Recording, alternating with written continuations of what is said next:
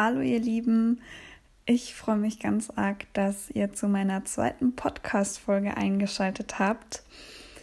Heute geht es um die Frage, welche Voraussetzungen brauche ich im Vertrieb? Und ich möchte mich als allererstes ganz kurz bei euch noch für eure lieben Nachrichten, euer tolles Feedback bedanken. Ich hätte nicht mit so viel Zuspruch gerechnet, bin ich ehrlich. Und ähm, ja, das zeigt mir, dass ich in irgendeiner Art und Weise einen Nerv getroffen habe und dass ihr hinter mir steht. Und das ist mir furchtbar viel wert. Jetzt genug von diesen ganzen Emotionen. es geht los. Ähm, ich möchte euch dieses Mal drei bzw. dreieinhalb Themen mit auf den Weg geben, die meiner Meinung nach entscheidend dafür sind und auch als Voraussetzungen angesehen werden können, wenn man in den Vertrieb gehen möchte. Als ich vor circa eineinhalb Jahren angefangen habe, hatte ich, ich habe es euch ja letzte Woche auch schon gesagt, eigentlich keine Ahnung, was auf mich zukommt. Ich wusste, im Vertrieb redet man viel, das war es dann aber auch schon. Und ich wusste tatsächlich gar nicht, was alles sonst noch dazugehört. Und die erste Eigenschaft, die man als junge Frau oder als junger Mann mitbringen muss, um sich eben im Vertrieb zu bewerben und auch um im Vertrieb Fuß fassen zu können, ist, ähm, dass man Biss braucht. 44 Prozent aller Vertriebsmitarbeiter geben nach einmal Nachfassen auf. Was meine ich mit Nachfassen? Einige von euch kennen es wahrscheinlich. Ihr habt eine E-Mail verschickt an einen Interessenten oder an einen potenziellen neuen Kunden, den ihr angerufen habt. Und nur in 44 Prozent der Fälle, wenn ihr einmal telefonisch nachgefasst oder per E-Mail nachgefasst habt,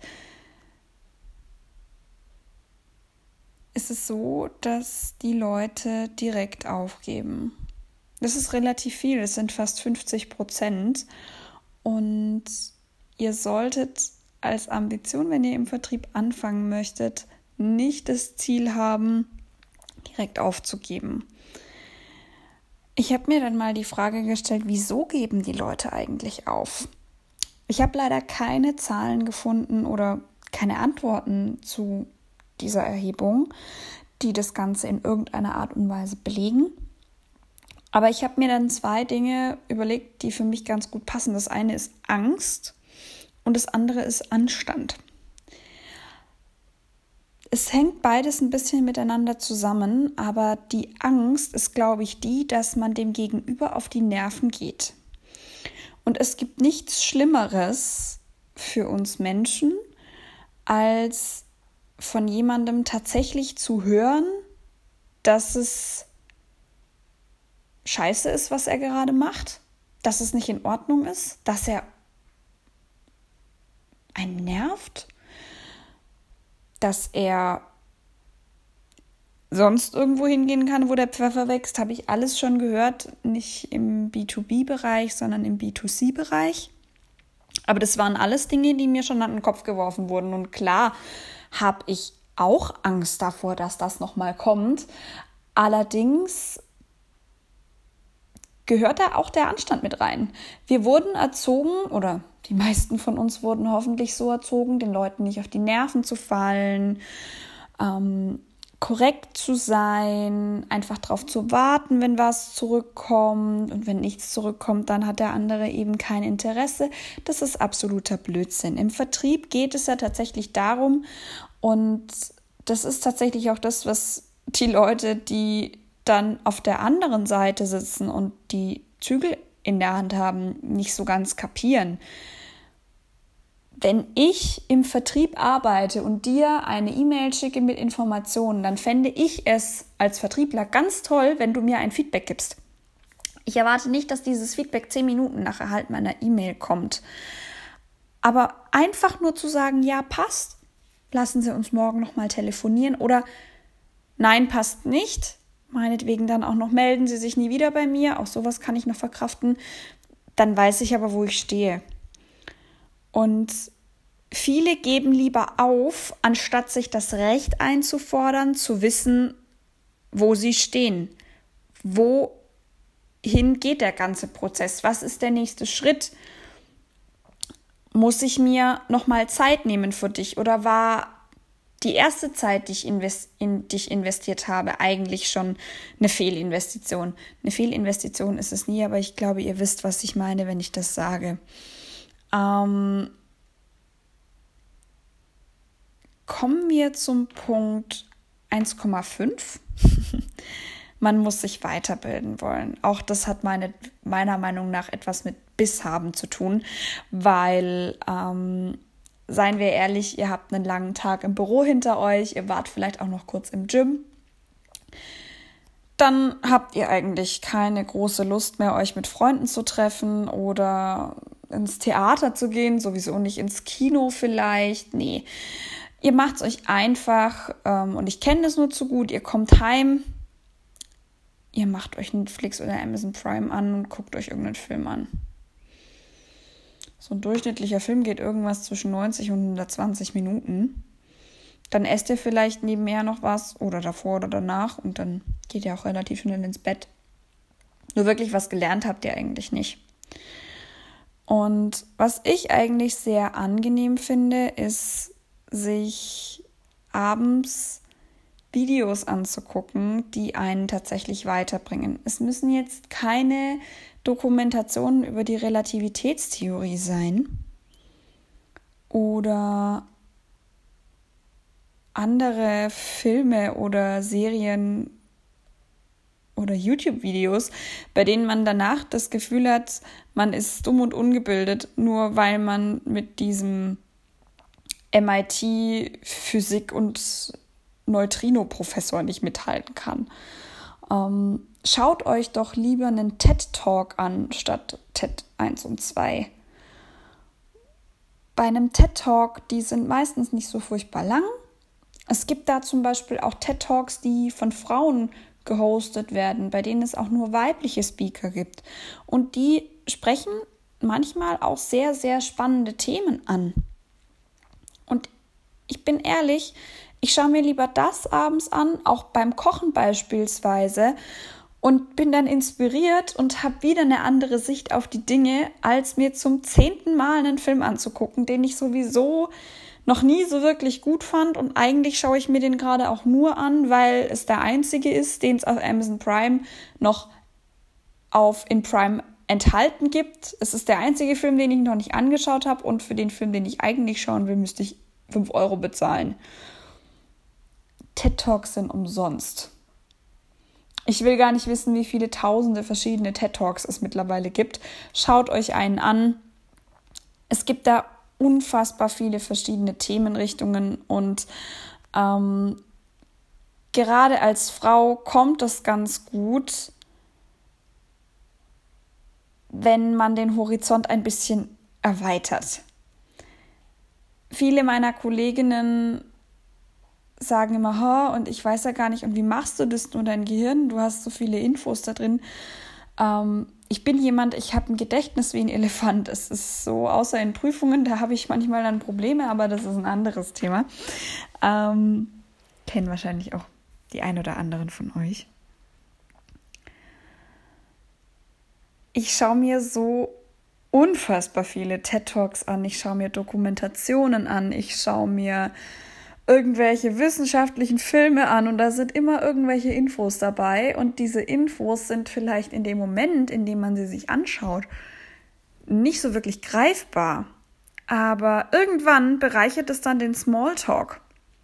Und vor allem bei TED Talks ist es so, dass es auch viele Folgen und viele Speaker gibt, die über Gesinnung reden, über Mindset. Ähm, und es ist komplett kostenlos. Wenn man jetzt zu so einem Persönlichkeitscoach geht, ähm, egal ob jetzt in so 1 und 1 Sitzungen oder eben dann groß aufgefahren in irgendeiner Sporthalle, man zahlt Geld dafür. Beim TED Talk ist es komplett umsonst. Ich kann es nur noch mal wiederholen. Ihr zahlt gar nichts dafür. Ihr investiert meinetwegen auch nur jeden zweiten Tag oder nur am Wochenende eine Viertelstunde eurer Lebenszeit oder lasst es 30 Minuten sein und ihr habt euch weitergebildet. Ihr habt eine andere Sicht auf die Dinge, ihr könnt bei manchen Themen auch im Büro vielleicht viel einfacher mitreden, weil ihr euch das einfach mal angeschaut habt. Wenn ihr nach zwei, drei Versuchen merkt, es ist nichts für euch, dann schaut euch um im Internet. Es gibt so viele unterschiedliche Möglichkeiten, sich weiterzubilden, ohne dafür ein halbes Vermögen ausgeben zu müssen. Und was wichtig ist für uns Mädels, da müssen die Jungs jetzt nicht unbedingt zuhören, man sollte sich gerade, wenn man in den Vertrieb geht, ein bisschen in männlichen Themen auskennen. Was meine ich mit männlichen Themen? Beispielsweise Fußball oder Autos. Warum? Weil ihr wahrscheinlich mehr Kollegen als Kolleginnen haben werdet und ihr könnt dann nicht von diesen Kollegen verlangen, dass sie sich freiwillig mit euch über unsere Mädelsthemen unterhalten. Um es mal zu überspitzen, die werden mit euch nicht über Nagellacke oder die neueste Zara-Kollektion sinnieren.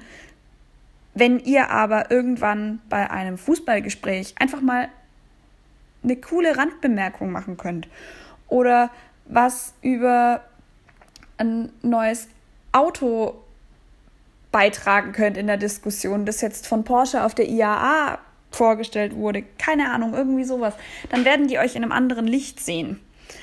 Und ähm, was zum Beispiel auch wichtig ist und was man im Vertrieb wirklich nicht unterschätzen sollte, ist, man muss am Ball bleiben.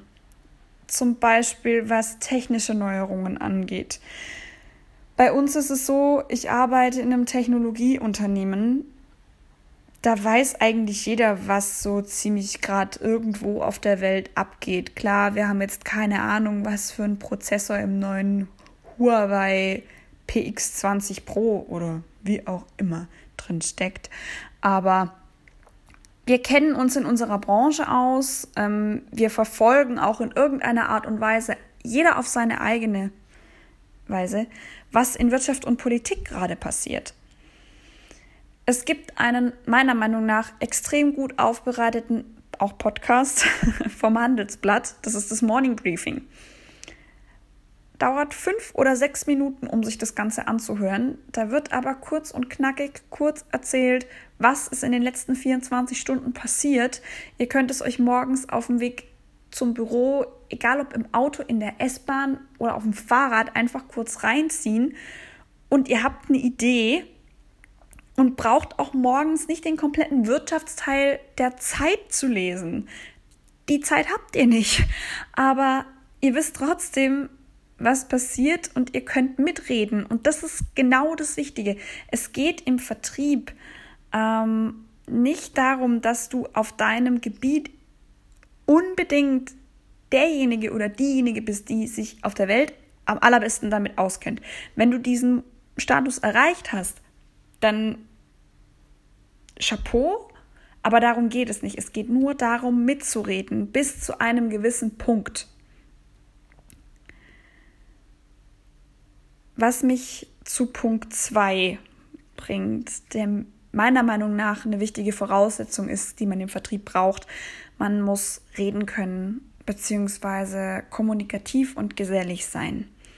Man wird es im Vertrieb als Eigenbrötler nicht weit bringen. In irgendeiner Art und Weise muss man teamfähig sein, weil es wird gerade am Anfang Situationen geben, die man nicht kennt bei denen man nicht weiß, wie man sich korrekt verhalten soll, bei denen man nicht weiß, was man antworten kann. Und da ist es unfassbar wichtig und auch sehr, sehr wertvoll, wenn man mit seinen Kollegen sich kurz zusammensetzt, sagt, hey, ich habe hier echt ein Problem und ich weiß nicht mehr weiter, hilf mir bitte. Klingt banal, aber es gibt Menschen, die können das nicht. Und man muss, wenn man im Vertrieb arbeiten und Fuß fassen will und da auch erfolgreich sein möchte, auch die Möglichkeit haben, sich mit Menschen tatsächlich zu unterhalten. Es reicht nicht, wenn ich im Vertrieb sitze, meinen Kunden anrufe und sage, ja, hallo, äh, mein Name ist XY, ich komme von der Firma ABC und ich habe hier einen ganz tollen Dokumentenschredderer für 299,95 Euro. Wenn Sie sich dafür heute entscheiden, erhalten Sie eine 50 Euro Druckerkartusche kostenlos dazu. Das Einzige, was Sie zusätzlich zahlen müssen sie 7,99 Euro Expressversand. Das ist nicht das, was ich hören möchte, wenn ich von einem Vertriebler angerufen werde. Ich möchte mich von ihm abgeholt fühlen. Ich möchte das Gefühl haben, ich spreche mit jemandem, der kompetent ist auf seinem Gebiet. Ich möchte das Gefühl haben, das ist jetzt ein Gespräch, was mich bereichert. Und äh, ich möchte nicht, dass das ein Gespräch wird, nachdem ich das Gefühl habe, ich habe gerade zehn Minuten meiner Lebenszeit verschwendet. Deswegen, die Punkte, die ich euch aufzähle, hängen irgendwie alle miteinander zusammen, weil ein gutes Gespräch entwickelt sich dann, wenn man eben nicht nur das eigene Produkt, die eigene Lösung, die Leistungen des Arbeitgebers in das Gespräch einfließen lässt, sondern beispielsweise eben auch andere Themen, wirtschaftliche Entwicklungen oder politische Themen, die wichtig sein könnten. Wenn man sich mit der Person, gegen, die einem gegenüber sitzt oder noch ein bisschen komplizierter oder anspruchsvoller, die am Hörer sitzt und euch nur hören kann und nicht sehen kann, wenn ihr mit der einen guten Draht aufgebaut habt, dann ist es sehr viel wert. Und das Ganze bringt mich zu Punkt 3. Man muss empathisch sein. Empathie macht in etwa 90 Prozent der Kaufentscheidung aus. 5 Prozent sind Körpersprache und 5 Prozent sind das, was ihr tatsächlich sagt. Heißt, im Außendienst oder im Direktvertrieb sind 95 Prozent dessen, wie ihr euch bewegt, wie ihr euch gebt, wie ihr die, euer Gegenüber anschaut, beispielsweise auch. Welche Tonalität ihr in der Stimme drin habt, welche Farbe habt ihr in der Stimme drin. Kauft euch euer Gegenüber ab, dass das, was jetzt kommt, eine Bereicherung sein wird für seinen Tag, für seine Woche, für sein zukünftiges Geschäft. Oder kauft das euch eben nicht ab, weil ihr griesgrämig seid, weil ihr ihn mit aller Macht spüren lasst, dass ihr eigentlich überhaupt keinen Bock mehr auf diese ganze Geschichte habt und dass ihr am allerliebsten euch jetzt in euren Wagen setzen und heimfahren wollen würdet. Im telefonischen Vertrieb ist es noch ein bisschen schwieriger, weil da machen 95 Prozent dessen, wie euch euer Gegenüber wahrnimmt, nur die Stimme aus. Das heißt, euer Gegenüber hört, ob ihr lächelt, euer Gegenüber hört, ob ihr es ernst meint. Und man glaubt es nicht, auch wenn man meinetwegen ein guter Schauspieler ist, aber man merkt auch, meint er oder sie das eigentlich gerade ernst, was er sagt? Steht er oder sie dahinter, was er mir gerade eigentlich erzählt? Ist es aufrichtig? Ist es ehrlich? Und das ist so ein bisschen ein Gesamtpaket. Ähm, ihr könnt euch das wie vier Säulen vorstellen. Wenn du keinen Biss hast, dann hast du nicht den Antrieb, dich weiterzubilden oder weiterbilden zu wollen. Wenn du dich nicht weiterbilden willst, dann kannst du nicht mitreden. Wenn du nicht mehr mitreden kannst, dann kannst du keine Gespräche mehr führen, dann hast du keine Lust mehr und dann bist du nicht mehr empathisch. Wenn du nicht mehr empathisch bist und eben keinen Erfolg hast in deinen Gesprächen, die du mit Kunden führst oder die du mit potenziellen neuen Kunden führst, dann lässt auch irgendwann deine Bereitschaft nach, dich reinzuknien, dann hast du weniger Biss, dann willst du dich weniger weiterbilden und so weiter. Das ist wie eine Spirale, die sich nach unten entwickelt. Im schlimmsten Fall. Es sind jetzt drei dreieinhalb beziehungsweise vier Punkte, die ich euch ein bisschen umrissen habe. Könnt ihr jetzt sagen, naja, das ist ja alles schön und gut. Ähm, ich habe Biss, ich habe mich durch mein Studium durchgeboxt, ich habe mich auch weitergebildet, ich habe ein, zwei Mal Sketch History angeguckt im ZDF. Ähm, reden kann ich eigentlich auch ganz gut. In Präsentationen hatte ich immer eine Eins und empathisch bin ich ja eigentlich auch, weil ich habe einen ziemlich großen Freundeskreis.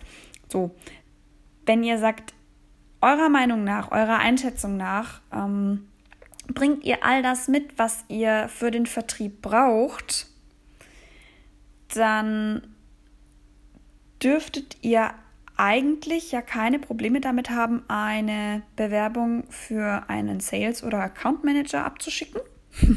Punkt 1. Und wenn ihr sagt, ihr bringt diese Voraussetzungen alle mit, dann prüft das Ganze trotzdem nochmal. Ich habe ein, zwei Tipps für euch. Ob ihr die umsetzt oder nicht, ist euer Bier. Aber der erste Punkt, den ich euch empfehlen kann, was ich damals tatsächlich auch gemacht habe, als ich im Bewerbungsprozess war, war, dass ich ähm, ein paar Leuten aus meiner Familie und meinem Freundeskreis versucht habe, die Produkte und die Leistung und auch den Mehrwert meiner zukünftigen Stelle zu pitchen. Das heißt, ich habe mich daheim hingesetzt, ich habe mir ein, zwei Infos rausgeschrieben, ich habe mir die verschiedenen Tools angeguckt, die das Unternehmen anbietet. Ich habe mir auch nochmal die Stellenausschreibungen durchgelesen, ich habe mir die Website angeschaut und ähm, das ist für mich ein Punkt, der mehrere Dinge vereint. Vor allem vereint der Punkt 1, man braucht Biss und man muss sich weiterbilden wollen. Hätte ich mich nicht hingesetzt und mir die wichtigsten Infos rausgeschrieben und vielleicht auch noch ein, zwei neue Dinge über das Unternehmen gelernt, hätte ich weder Biss bewiesen noch den Willen, mich weiterbilden zu wollen. Ähm, sobald man dann pitcht, muss man reden können, beziehungsweise man muss kommunikativ sein. Man ist kein guter Verkäufer, wenn man nichts sagt und dann auch noch so ein bisschen stockt und eigentlich nicht weiß, was man sagen soll, wenn man so aufgeregt ist. Das ist am Anfang meistens so, dass man sich unsicher fühlt, dass man nicht weiß, was man sagen soll, weil man nicht weiß, was funktioniert. Ähm, trotzdem legt sich das mit der Zeit. Es ist einfach mal eine gute Idee und eine gute Möglichkeit, um einfach abzuschätzen und auch um sich Feedback holen zu können, ob man denn wirklich so kommunikativ ist und so aufgeschlossen und so extrovertiert, wie man immer denkt. Weil ich kenne viele extrovertierte Menschen, aber nur wenige davon sind tatsächlich im Vertrieb, weil sie sagen, es macht mir Spaß und es liegt mir. Man muss im Vertrieb nicht nur reden können, sondern man muss auch etwas sagen. Also man muss einen Inhalt dahinter haben. Weil die 5%, die an der Kaufentscheidung beteiligt sind und den Inhalt ausmachen, die wiegen trotzdem sehr, sehr schwer. Wenn ich Rückfragen stelle als Kunde und ich möchte darauf eine Antwort haben, weil davon eventuell meine Kaufentscheidung abhängt, dann möchte ich eigentlich kein Gestotter am anderen Ende der Leitung.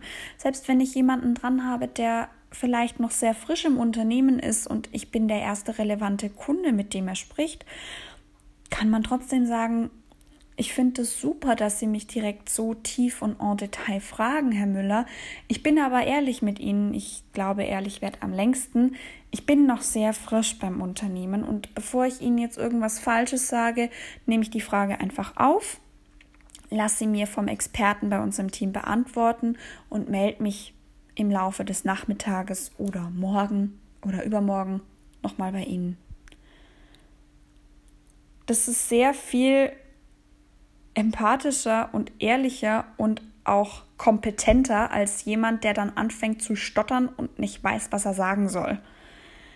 weil ich auch in dem Moment meinem Gegenüber das Gefühl gebe, ich wertschätze dich, ich nehme dich ernst und ich finde das auch gut, dass du fragst, aber um dir das richtige Feedback zu geben und die richtige Antwort zu geben, frage ich den Experten. Dann hast du die beste Meinung, die du überhaupt bekommen kannst. Ähm, wenn ihr diesen Pitch euren Freunden, eurem Partner, eurer Familie dann mal vorgetragen habt, dann lasst euch ehrliches Feedback geben. Wenn die Leute sagen, hm, also ich bin mir jetzt nicht ganz so sicher, ob du das gut kannst, dann versucht es einfach nochmal, setzt euch nochmal hin. Wenn ihr jetzt einfach das Gefühl habt, ihr kommt euch affig vor, wenn ihr jemandem aus eurem Freundeskreis einfach so mal den Job pitchen sollt, der eventuell eure, eure zukünftige Arbeitsstelle wird, dann macht's anders. Nehmt eine Sprachmemo auf. Die Funktion gibt es ja bei allen Android- und iOS-Geräten. Mit eurem Pitch. Und hört euch das danach selbst an. Es ist extrem komisch, sich am Anfang selbst zuzuhören. Und es ist tatsächlich auch ein bisschen weird am Anfang, aber ihr merkt dadurch relativ schnell, weil ihr kennt euch wie kein zweiter. Ihr merkt relativ schnell, macht das überhaupt Sinn, was ich da gerade sage? Stotter ich zu viel? Mache ich zu viel Ams, Öms, zu viele Pausen? Wirklich unsicher? Zittert meine Stimme? Muss ich oft Luft holen? Und so weiter. Und dann merkt ihr relativ schnell, ob das überhaupt was für euch ist. Wenn ihr euch windet und eigentlich am allerliebsten wollt, dass es gleich vorbei ist, dann ist es meistens ein Indikator dafür, dass es eigentlich überhaupt nicht euer Ding ist. Weil wenn ihr euch schon, wenn ihr euch nur mit euch selbst beschäftigt, so fühlt, dann ist die Wahrscheinlichkeit relativ groß, dass das dann vor Kunden genauso sein wird. Und einen zweiten Tipp, den ich euch geben kann, ähm, das ist ein relativ kleiner Tipp oder ein relativ ähm, banaler Tipp, unterhaltet euch einfach mit Leuten aus dem Vertrieb. Die meisten haben über Ecken und Enden irgendjemanden, der irgendwo entweder im Key Account Management oder im Kundenservice oder im Vertrieb arbeitet. Also alles Stellen, die viel mit Kunden verbringen, viel Zeit in Kunden investieren und Kunden eventuell auch einfach irgendwas Neues dann mal verkaufen, nennt sich Up- oder Cross-Selling. Ähm, Im Kundenservice kommt es zum Beispiel häufiger vor, egal ob jetzt im B2B oder im B2C-Bereich, dass man eben zum Beispiel einen Kunden am Telefon hat, der Probleme mit seinem alten Drucker hat. Dann verkauft man ihm einfach einen neuen Drucker. Dazu muss man nicht ausgebildeter Vertriebler sein. Es gibt zwar Gesprächsleitfäden und es gibt Informationen, die dann bereitgestellt werden müssen, dass man einen erfolgreichen Verkauf abschließen kann. Aber die Leute haben meistens eine ziemliche Ahnung von dem ganzen Thema und können euch auch nochmal einen ganz anderen Blick auf die Sache geben. Wenn ihr euch jetzt mit einem Vertriebler unterhaltet, und ich kenne eigentlich keinen Vertriebler, der seinen Job nicht liebt und das nicht gerne macht, dann werden die euch vielleicht auch noch ein, zwei Punkte an die Hand geben können, ähm, wie ihr euch verbessern könnt. Wenn ihr sagt, ja, also ich kann reden und ich bin empathisch, aber den Biss, den brauche ich irgendwie noch so ein bisschen. Hast du denn da irgendwie eine Idee? Vielleicht liegt es auch an der Aufbereitung der Informationen.